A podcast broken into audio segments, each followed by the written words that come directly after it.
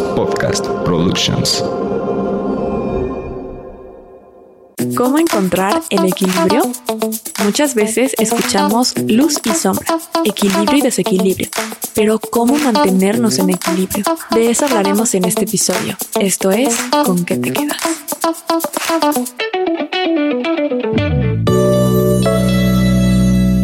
Hola a todos y bienvenidos a Con qué te quedas, este espacio de crecimiento personal y reflexión. En esta ocasión vamos a hablar del famoso equilibrio, cómo podemos encontrarlo, porque escuchamos mucho de esto, incluso se ha hecho moda, pero realmente ¿A qué nos referimos con equilibrio y cómo lo podemos hacer? ¿Cómo lo podemos trabajar? ¿Cómo podemos encontrar el equilibrio que habita en nosotros? Primero que nada, me gustaría definir qué es equilibrio. Y esto es el estado de un cuerpo donde ha conseguido el balance entre las fuerzas que actúan en él, logrando de esta manera una estabilidad es la cualidad que tienen los objetos para mantenerse en perfecta armonía con todo su entorno, de manera que impiden que se generen cambios en su estado. Por lo tanto, al hablar de equilibrio es hablar directamente de estabilidad y balance. Este tipo de estabilidad se puede reconocer cuando existe armonía y concordancia entre diferentes cosas o simplemente entre las partes que conforman a un todo. Esto quiere decir que para que haya equilibrio debe haber armonía y estabilidad en todo, y es aquí donde está la clave, ya que muchas veces centramos toda nuestra energía en una área de nuestra vida, por ejemplo el trabajo, y terminamos descuidando todas las otras áreas como amistad, salud, ocio, la herramienta que quiero compartir contigo en este episodio y que te ayudará a trabajar tu equilibrio es la rueda de la vida. Así la puedes googlear o también la encuentras en mi Instagram. Es una rueda de 10 áreas que debes puntuar del 1 al 10 dependiendo la satisfacción que sientas en cada una de ellas. Al final podrás ver cuál de esas áreas es en la que más te enfocas y cuál descuidas más, para así poder trabajar el equilibrio. Te cuento una historia personal. Cuando empezó la pandemia yo comencé este proyecto de PAM 1111 y toda mi energía y tiempo se fueron a esto. ¿Dio resultados? Sí, pero me desequilibré enormemente. Pasaba todo el día sentada, ya sea haciendo análisis, sanando, sesiones, creando contenido, incluso me dormía tarde porque me costaba decir que ya no tenía espacio para numerologías, así que podía estar incluso 12 horas tras la pantalla solo creando y creando y creando dos áreas de mi vida se vieron muy favorecidas, el trabajo y la economía, sin duda, esas estaban al 100. Pero ¿y las ocho restantes? No me movía ni hacía nada de ejercicio. ¿Cómo pasé de ser un atleta de alto rendimiento a estar sentada 12 horas y luego las otras estar dormida? Bueno, pues en pandemia además no salía, entonces no veía a mis amigos ni amigas, no hacía nada para distraerme y divertirme. En ese momento todo era trabajo. Y esa no era la solución, porque sin darme cuenta también me estaba destruyendo. En el momento en que empecé a trabajar mi equilibrio nuevamente, todo comenzó a fluir de una manera mucho más potente. Así que hablemos más de la rueda de la vida. Esta herramienta que me gustaría que hagas al finalizar este podcast y pongas manos a la obra para trabajar el equilibrio en tu vida, yo la utilicé justamente en ese momento de desequilibrio, para darme cuenta realmente qué tanto estaba descuidando las otras áreas de mi vida Qué bueno que en dos áreas me estaba yendo muy bien, pero las otras ocho se vieron muy afectadas. Y esas ocho al final son mayoría y estaban impactando fuertemente en mí porque tanto mi salud como la parte, o sea, mi salud tanto física como mental y varios aspectos comenzaron a hacer que yo activara un modo automático. Y sí trabajaba y trabajaba, pero ya ni siquiera era el solo disfrutar el trabajo, era trabajar y crear y trabajar y crear. Y por eso vengo a recomendarte esta herramienta para encontrar el equilibrio, porque es la forma más fácil de detectarlo visualmente.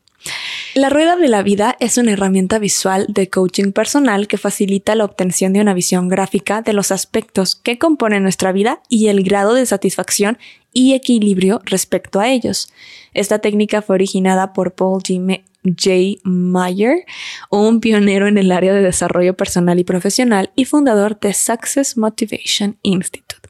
La rueda de la vida es una técnica de autoanálisis de las diversas áreas que componen nuestra vida, favoreciendo una toma de conciencia acerca del momento vital en que nos encontramos y los aspectos en los que debemos trabajar y mejorar para alcanzar una mayor satisfacción. Esta herramienta es útil y sirve para obtener una mayor percepción y perspectiva respecto a las áreas que conforman nuestro día a día. Nos permite identificar la importancia que otorgamos a los diferentes ámbitos y cuáles precisan de un mayor trabajo ya que no nos resultan tan satisfactorias como queríamos evaluación del nivel de satisfacción, facilita el proceso de toma de decisiones respecto a qué áreas debemos mejorar, estimula la acción debido a que clarifica la dirección en la que debemos focalizar las energías y esfuerzo, promueve la motivación debido a que proporciona un enfoque y fomenta el establecimiento de objetivos y la planificación, permite la visualización de los progresos realizados en el tiempo si se elabora de una forma regular. Así que te recomiendo que utilices esta herramienta con frecuencia para que puedas ir analizando tu avance.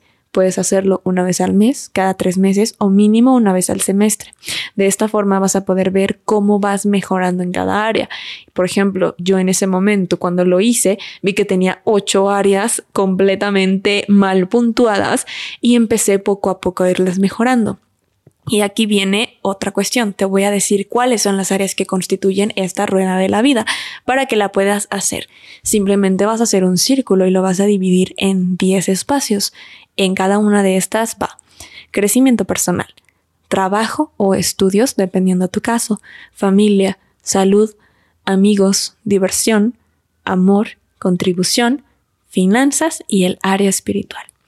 Recuerda, vas a puntuar del 1 al 10 cada área y en tu círculo vas a colorearlo hasta la puntuación. Por ejemplo, si le das un 7 a la, parte, a la parte espiritual, entonces vas a dibujar hasta el 7 de un color para que visualmente puedas tenerlo. Entonces divides en 10 tu círculo y cada triangulito que te va a quedar de esos 10 espacios lo vas a dividir en 10 niveles. Entonces así vas a puntuar y vas a colorear hasta ese nivel. ¿Ok? Ya que identifiques el más alto y el más bajo, ponte una pequeña tarea o meta por área que te ayude a alcanzar el equilibrio. Por ejemplo, si ves que en amigos tienes una puntuación de 3, proponte ver a tus amigos en la próxima semana o haz una tarea pequeña que puedas hacer y que se sienta ligera y te ayuda a que ese 3 pase a un 4 y luego un 4 a ese 5 y así sucesivamente. La pregunta que debes hacer es, ¿qué puedo hacer para que esta área pase de tal número a tal número. Por ejemplo, ¿qué debo hacer para que salud pase de 8 a 9? A lo mejor es ir al médico. Bueno, pues entonces saco mi cita en ese momento. Recuerda, la idea es no posponer y accionar. Al siguiente mes realiza nuevamente tu rueda y verifica cómo avanzaste, cómo te sientes y cuál es la diferencia.